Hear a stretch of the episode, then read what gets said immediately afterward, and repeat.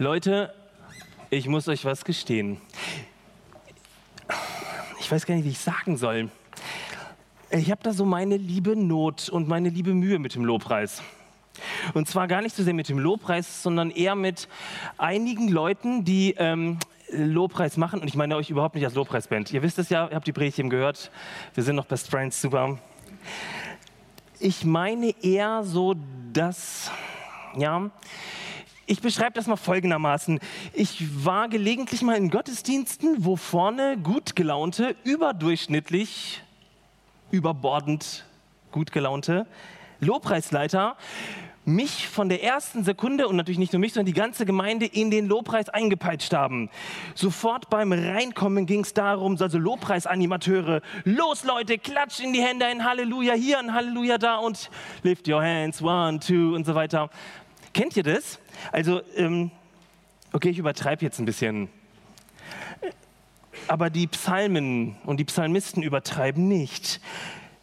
Beim Lobpreis Psalm lesen werden wir erschlagen regelrecht. Und ihr könnt das dann mal machen. Lest mal die Psalmen 146 bis 150. Ähm, wir werden erschlagen von Imperativen. Lobt und preist den Herrn, preist ihn. Lasst uns preisen den Herrn. Also schöne Alternative. Singt, jubelt, tanzt, freut euch. Ständig wird irgendwas von uns gefordert. Wisst ihr, und das ist eigentlich noch viel krasser als jetzt in aller Kürze beschrieben, denn diese Lobpreistypen beschreiben sogar in der Bibel und fordern, Wale und Schneestürme auf Gott zu loben. Ist krass, oder? Ich frage mich tatsächlich, braucht Gott all diese Imperative? Braucht er das tatsächlich? Oder aber, damit ist was anderes gemeint. Etwas mit deutlich weniger Druck, sprich gar keinem Druck. Ich möchte heute gemeinsam mit euch darüber nachdenken und hinter die Imperative schauen. Und ich hoffe auch hinter Dinge, die dich vom Lobpreis abhalten. Meine Frage bei der Vorbereitung war, was ist eigentlich die Hauptsache an Lobpreis? Meine These heute lautet, die Hauptsache ist, dass die Hauptsache die Hauptsache ist. Das ist meine These. Ich möchte heute einleitend, bevor wir über einen Psalm reden und ihr das relativ passiv hört, mit euch diesen Psalm beten. Ähm, die Ladies beginnen, dann sind die Herren der Schöpfung dran und dann machen wir weiter. Leute, wir wollen uns vor dem Wort Gottes erheben. Vielen Dank fürs Mitbeten. Meine These lautet immer noch, die Hauptsache ist, dass die Hauptsache die Hauptsache ist. Und die erste Hauptsache ist heute Gott. Habt ihr eigentlich entdeckt, wie viele Imperative in diesem Psalter drin stecken? Für all die, die, die nicht so ganz die Imperative gefunden haben, hier nochmal eine schnelle Rückschau. Jubelt, singt, musiziert, stimmt ein, sprecht, preist. Das ist eine ganz kleine Auswahl eines Psalms. Leute, mir persönlich geht das ein bisschen schnell, wenn ich im Gottesdienst sitze. Ich weiß nicht, vielleicht bin ich auch so eine, so eine kleine Wanderdüne. Ähm, aber ich frage mich noch, was soll ich denn noch tun? Ich komme mit einem Tunnelblick in den Gottesdienst. Ich komme aus dem Alltag hierher und auf einmal will irgendjemand was von mir. Bei mir in meinem Alter geht es um wen? Um mich, um mein, meine Familie, um meinen, meinen Job, um die Krankheit meines Sohnes, der momentan nachts jetzt Durchschnitt, unterdurchschnittlich gut schläft. Mir persönlich geht das zu schnell. Ich kann nicht einfach aus dem Stegreif jubeln, singen, preisen und was auch immer. Wisst ihr, wenn es dir genauso geht, dann habe ich eine Erklärung für dich, warum der Psalmist das so macht. Ich möchte dir folgende Erklärung anbieten. Lobpreis hat sehr viel damit zu tun oder hat sehr viel mit dem Staunen über den VY Canis Majoris zu tun. Stimmt ihr mir zu? Super. Du glaubst das nicht? Dann möchte ich dich bitten, genau hinzusehen. Ich habe ein Beispiel aus der Astronomie mitgebracht. Schaut euch bitte gleich die Planeten an. Die sind von der Größe aneinander angepasst. Links immer der kleinste, rechts der größte. Der Merkur, Mars, Venus, Erde fast eine Liga gut. Merkur ein bisschen klein, aber die Erde, schön. Jetzt sucht mal die Erde ganz links. Seht ihr sie? Die Erde, Neptun, Uranus, Saturn und Jupiter. Jupiter ist eine Wuchtbrumme. Jupiter ist jetzt auch mit der Lupe nur zu finden. Seht ihr ihn ganz links?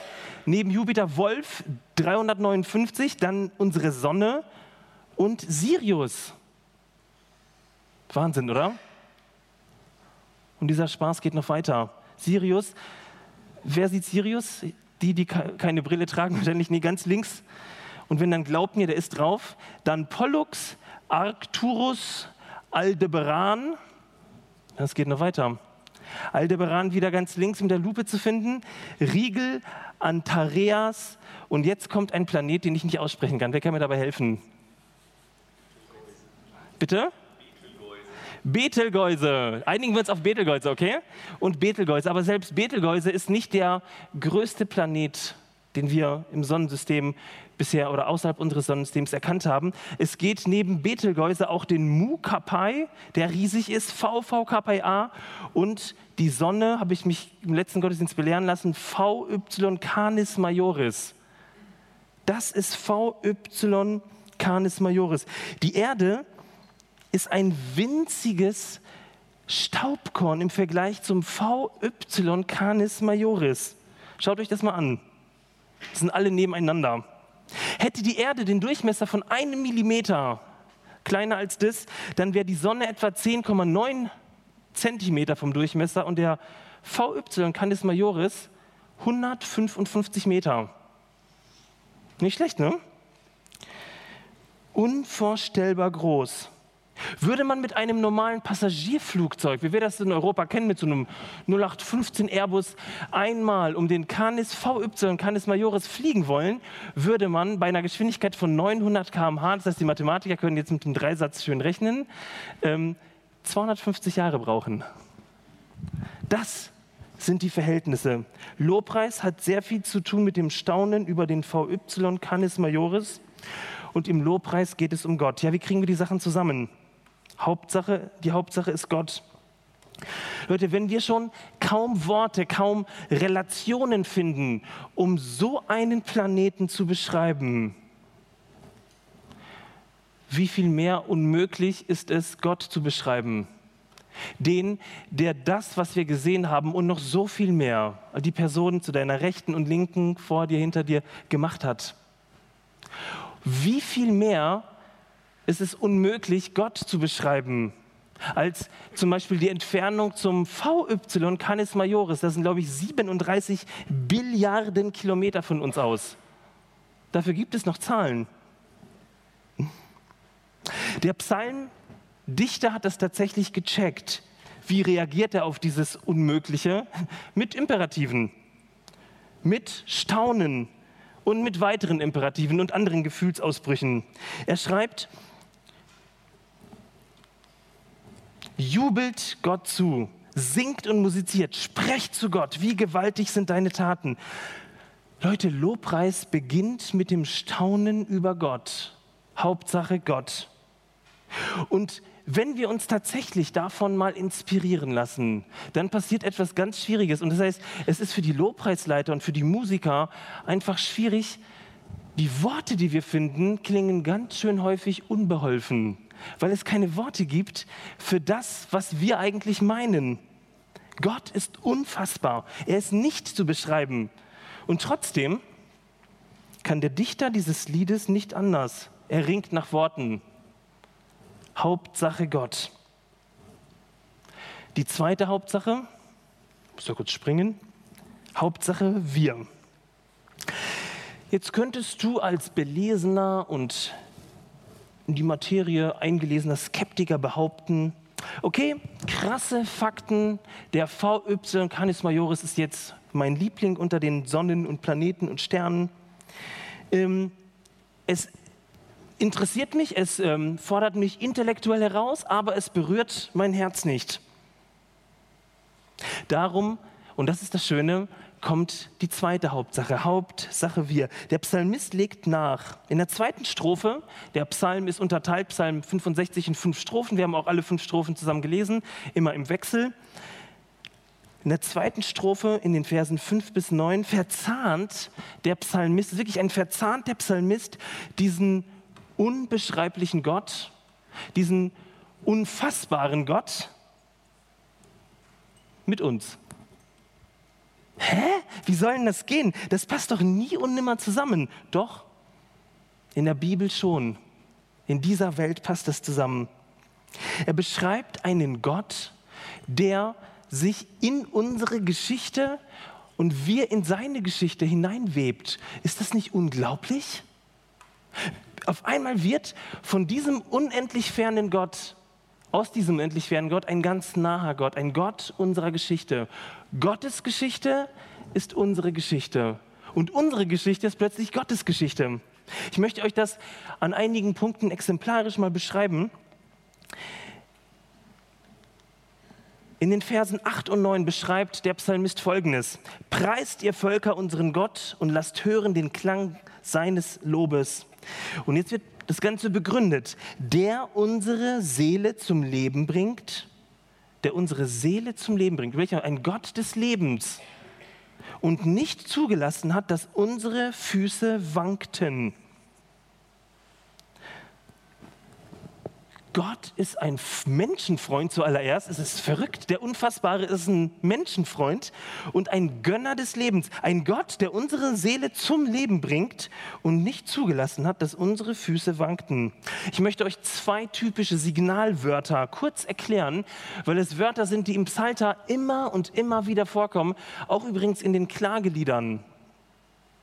Und das Interessante am Psalter übrigens, das nochmal nebenbei gesagt, es heißt ja Buch der Lobpreisung, die meisten Psalmen sind Klagelieder. Das ist verrückt, ne? Und in diesen ganzen Psalter kommen zwei Worte immer und immer wieder vor. Natürlich mehr Worte, aber es sind zwei, die herausfordernd sind und die auch hier drin vorkommen, das Wort Seele und das Wort Wanken. Seele heißt Nefesh im Hebräischen, alle zusammen. Nefesh. Nochmal und bitte einatmen. Nefesh. Das kann man schon aussprechen.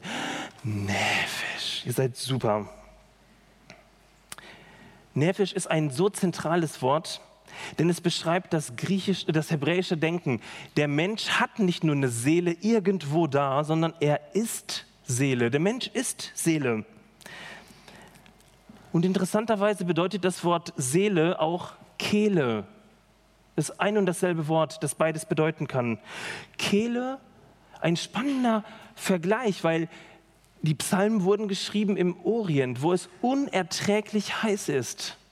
Das heißt, die Kehle war ein unglaublich sensibles Organ, darauf angewiesen, dass es Wasser bekommt. Sonst trocknet so eine Kehle schnell mal aus. Man kann nicht mehr reden, man ist quasi abgeschnitten.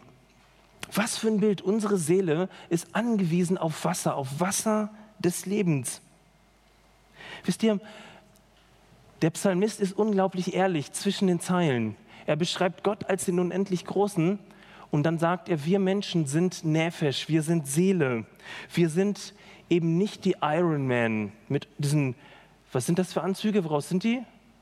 Titan ligiert mit Amalgam, an dem alles abprallt.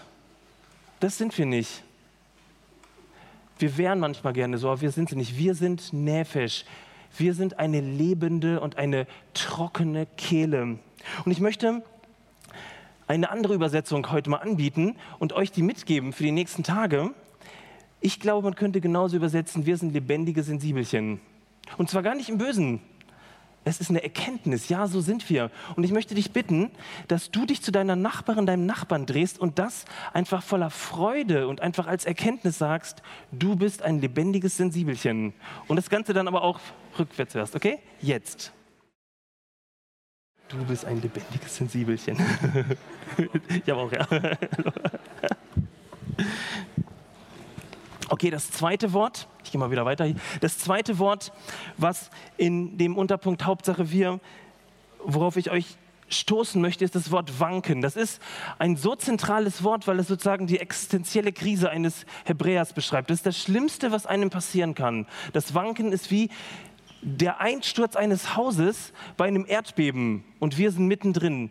Es bricht unter uns zusammen. Leute, und dieses Wort hat eine ganz große Tiefe. Denn es beschreibt tatsächlich die schlimmsten Situationen unseres Lebens. Da fängt etwas an zu wanken. Und wir als Menschen haben echt keine Handhabe dagegen vorzugehen.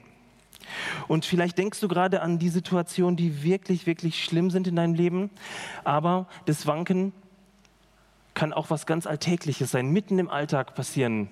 Und vielleicht nicht wie ein Erdbeben der Stärke 9 oder 8 sein, sondern eher ein kleines, kurzes, knackiges Erdbeben sein. Ich möchte euch von meinem letzten Urlaub erzählen. Meine Frau Brigitta, mein Söhnchen Chris und ich sind nach Berlin gefahren zu meinem Bruder. Wir haben das langfristig geplant, haben uns total drauf gefreut. Urlaubszeit, easy going. Wir werden eine ganz tolle Zeit haben.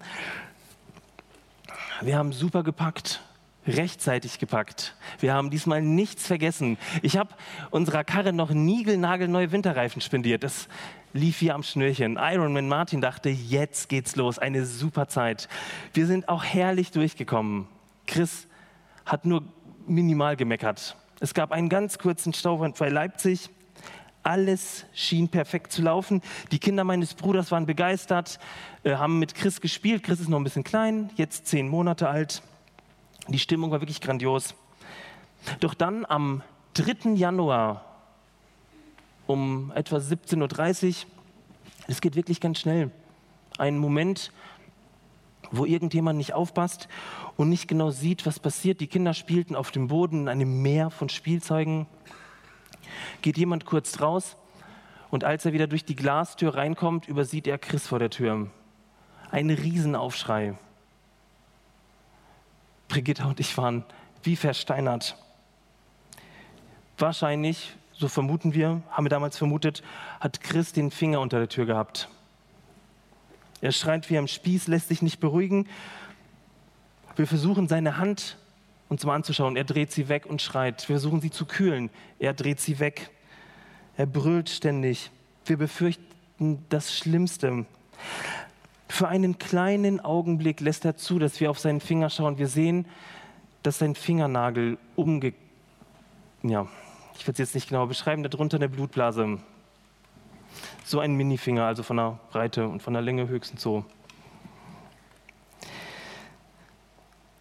Eben noch eine glückliche Familie, unbesiegbar gedacht.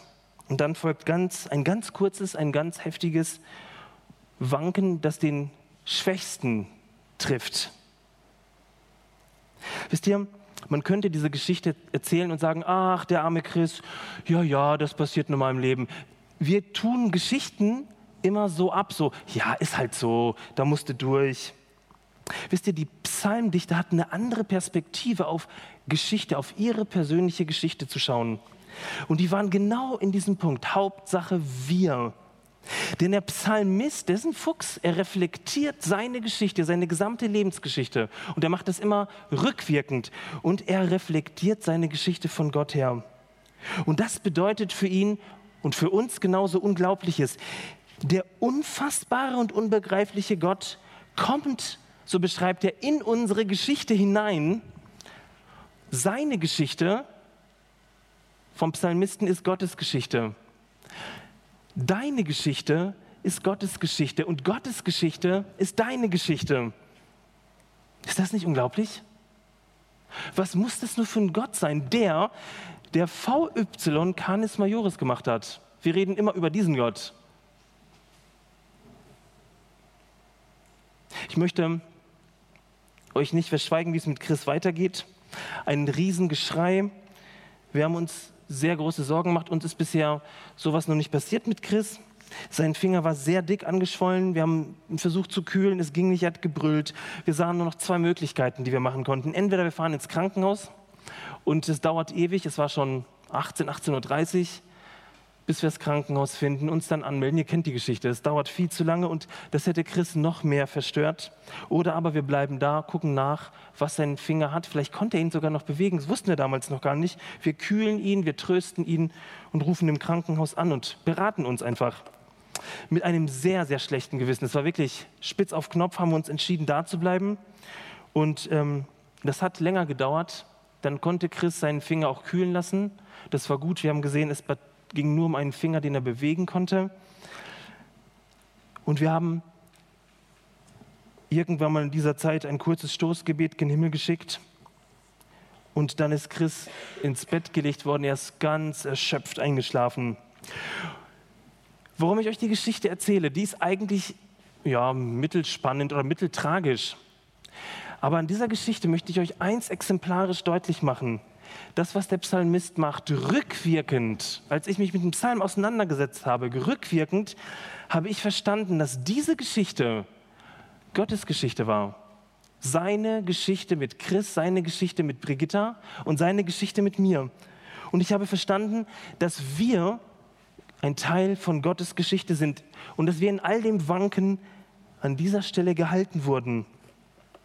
In den Versen 5 heißt es, kommt und seht, was Gott getan hat, wie gewaltig sind seine Taten. Ja, ich bin sicher, dass ihr ganz häufig im Lobpreis daran denkt, was Gott alles getan hat. Aber jetzt lest doch bitte mal, was dem Psalmisten wichtig ist, was Gott letztlich wichtig ist. Seine Taten, nicht irgendwelche Taten. Wir staunen ja im Gebet ja nicht über VY, Canis Majoris, sondern seine Taten unter den Menschen. Seine Taten unter den Menschen. Seine Taten in deinem Leben, seine Taten im Jesus-Treff.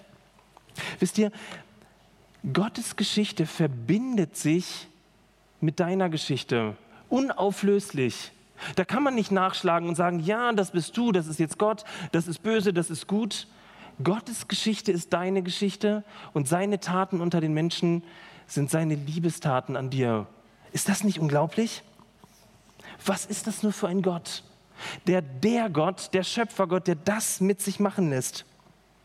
Wisst ihr, und wenn du das verstehst, wenn du das an dein Leben heranlässt, dann passiert Lobpreis. Ich habe das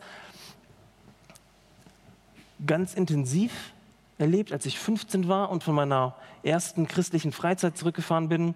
Wir waren irgendwo in Südfrankreich und fahren zurück und klar, bei all dem Coolen, was man so erlebt als 15-Jähriger, aber mir ist da zum ersten Mal etwas bewusst geworden. Man hat abend, wir haben abends immer so sich Stockbrot gemacht am Lagerfeuer, was man so am Zeltplatz in Frankreich als 15-Jähriger macht, ohne Handy damals. Und dann ist mir bewusst geworden bei der Nachtfahrt im Bus, ich habe den Himmel angeschaut, wir hatten Zeit, so eine Fahrt dauert ja 60 Stunden, dass der Gott, der diese ganzen Sterne gemacht hat, dass er auch mich gemacht hat und dass Gott eigentlich ein viel größeres Interesse an mir hat als an den Sternen. Wisst ihr, was das bedeutet? Da ist diese Geschichte plötzlich für mich real zusammengekommen. Und ich habe wahrscheinlich zum allerersten Mal in meinem Herzen Lobpreis gemacht. Ich habe Gott dafür gedankt. Und ich weiß, dass sich diese, diese Gegend im Gesicht mit so einer Feuchtigkeit füllte. Damals von 15-Jährigen super peinlich. Zumal ein sehr nettes Mädel neben mir saß. Ja. Aber ich habe zum ersten Mal verstanden, Hauptsache wir. Der große Gott, der das und das und das und dieses und den Stern und diesen Planeten gemacht hat, er verzahnt sich mit meiner Lebensgeschichte. Und ich habe noch einen dritten Punkt für euch. Nach Hauptsache Gott, Hauptsache wir, Hauptsache ich. Hauptsache ich. Ja, ein schöner Punkt, oder? Ganz zum Schluss, Hauptsache ich. Das ist doch super. Jetzt kommt endlich zur Hauptsache. Meine Behauptung, Hauptsache ich, dürfen wir das eigentlich? Meine Frage an euch, dürfen wir das als Christen sowas sagen? Hauptsache ich? Es ist uns doch abtrainiert worden. Hauptsache ich. Das dürfen wir gar nicht sagen. Wir dürfen immer auf alles mit Jesus antworten oder mit Jesus oder in der dritten Sprache von mir aus auch noch. Ihr wisst, was ich meine. Wir sind so konditioniert, auch in unserem Glauben. Es geht immer um die anderen und es geht immer um Gott. Ich möchte euch in einem lustigen, gegebenerweise sehr lustigen Video zeigen, wie dieser Gedanke, Hauptsache ich, ziemlich konsequent weitergedacht wurde von einer Worship-Band, die die ersten beiden Gedanken komplett gestrichen haben. Hauptsache Gott und Hauptsache wir. Schaut euch das mal an. Ich glaube, so denken wir, wenn wir an Hauptsache ich denken. Dann passiert genau sowas beim Lobpreis. Ich hebe meine Hände und sehe, dass die Fingernägel zu meinen Augen passen. Oder wenn ich auf der Bühne stehe, danke ich meiner Friseurin für die tolle Frisur. Äh, auf die Melodie von bekannten christlichen Worship-Songs. Nein, das meine ich nicht unter der These Hauptsache ich. Ich möchte euch etwas zugegebenerweise sehr Provokantes sagen. Ich glaube, dass Lobpreis nicht das, nicht dazu da ist, einem nach Komplimenten und nach Lob ähm, hungrigen Gott zufriedenzustellen. So ist doch unser Gottesbild. Wir singen, damit Gott zufrieden ist. Ich glaube nicht, dass Lobpreis dazu da ist, einen nach Komplimenten und Lob hungrigen Gott zufriedenzustellen. Ich glaube, und bitte keine Steine werfen, ich glaube, Lobpreis ist für mich und für dich. Der Psalmist schreibt, könnte ich die PowerPoint nochmal haben an der Stelle? in Vers 17, als ich zu ihm um Hilfe schrie, wusste ich, Gott wird mir helfen. Deshalb begann ich ihn zu loben. Hä? Verrückt, oder? Als ich zu ihm um Hilfe schrie, also der Psalmist ist in einer misslichen Situation, da wusste er bereits, Gott wird mir helfen. Also wie reagiert er in einer misslichen Situation? Er lobt Gott und dankt ihm dafür. Ist das nicht verrückt? Ich liebe diesen Vers aus der Bibel, denn er beschreibt, dass im Lobpreis eine ganz neue Blickrichtung für uns möglich ist. Das Dunkle wird heller. Traurigkeit wird von Hoffnung umarmt. Sackgassen werden plötzlich zu Durchfahrtsstraßen. Die Angst bekommt die himmlische Freude an die Seite. Mein Blick verändert sich im Lobpreis. Wisst ihr, das meine ich damit, Hauptsache ich. Ich tue das nicht für Gott. Bibellesen tue ich auch nicht für Gott. So sind wir erzogen worden. Aber du machst Gott damit keinen Gefallen, wenn du in der Bibel liest, sondern du profitierst davon. Lobpreis ist nicht dazu da, einen nach Komplimenten und Lob hungrigen Gott zufriedenzustellen. Lobpreis ist für dich und für mich. Es soll meinen Tag für Tag völlig verbauten Blick auf Gott auf seine Liebe, auf seine Gnade, auf seine Freundlichkeit, auf seine Nähe, auf seine Treue einfach entrümpeln. Das meine ich damit. Lobpreis ist für mich und für dich da. Das ist der dritte Punkt. Hauptsache ich. Wisst ihr, und wenn ich den Psalmdichter, den Psalmisten hier hätte im Gottesdienst, er würde neben Franzi sitzen und schön zuhören, würde er sagen, du Martin, ich glaube, du hast aus einem Punkt drei Punkte gemacht und er hat vollkommen recht. Wenn man Gott kennt dann muss man diese drei Punkte gar nicht machen. Denn wenn Gott in unser Leben kommt, wissen wir, es ist der Unfassbare, der gleichzeitig in unsere Geschichte kommt und dir gönnt, dass dein Blick auf ihn gut ist. Verstehst du das? Ich möchte dir das in dieser Woche wünschen. Ich möchte, dass wir das heute einüben, dass dein Blick freigeräumt wird. Eine Entrümpelungsaktion sozusagen. Ich möchte dich einladen, dass du das jetzt mal ausprobierst in der Worship-Zeit. Kennt ihr das? Wir sitzen oft in Sitzungen und fragen uns, oh Gott, wir brauchen eine klare Perspektive, wir brauchen irgendwas. Ja, dann reden wir oft darüber, aber es wird nicht klarer. Warum machen wir nicht Lobpreis? Warum nehmen wir uns nicht die Zeit, diesem Gott genau dazu begegnen? Er räumt frei, nicht wir.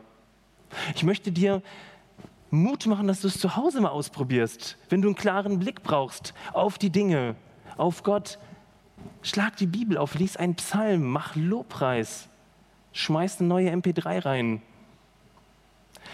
Ich möchte den Kleingruppen, den Rudeln Mut machen, das wirklich zu machen. Und all den Leuten im Gottesdienst. Leute, wir tun uns was so Gutes damit.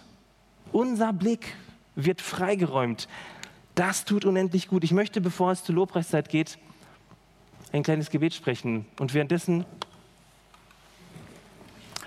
steht doch mal dazu auf, bitte.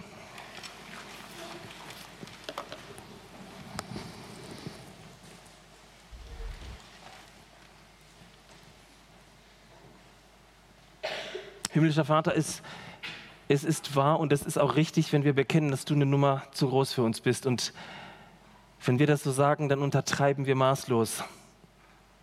Danke, dass du deine Geschichte mit unserer verzahnst. Danke, dass du Mensch geworden bist in Jesus und dass diese Weltgeschichte unauflöslich mit dir verbunden ist. Und ich möchte dich für all diese lieben Leute im Gottesdienst bitten, dass du ihnen begegnest, dass sie genau diese Erfahrung sammeln, dass ihre Geschichte deine Geschichte ist und dass deine Geschichte ihre Geschichte ist und dass sie erleben, was für ein, für ein Vorteil, was für eine, für eine Quelle Lobpreis in ihrem Leben sein kann. Ich möchte dich bitten, begegne uns jetzt. Räum die Dinge aus unserem Leben, aus unserer Perspektive, aus unserem Blick und, und zeig uns, wie du wirklich bist, voller Liebe und voller Hingabe zu uns. Danke, dass du jetzt hier bist und danke, dass du der allmächtige Gott, dass du uns heute Abend dienen willst. Amen.